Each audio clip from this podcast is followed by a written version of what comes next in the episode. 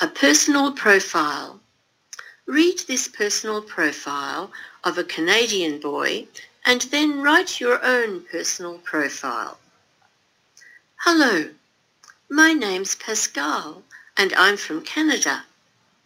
I am 15 years old and my birthday is on the 2nd of March. I live in Montreal. It's a big and beautiful city.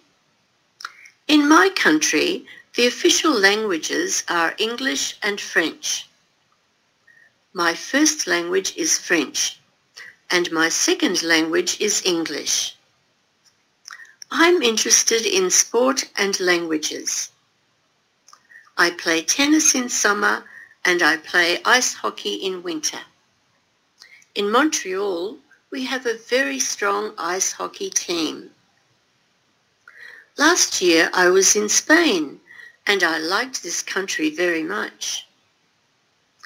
Three months ago I started to learn Spanish by myself. Spanish is a very interesting language, but it isn't very easy. Spanish native speakers speak very quickly. Though Spanish has a lot of similar words as French, they often have a different meaning. I can already read simple stories and speak a little in Spanish.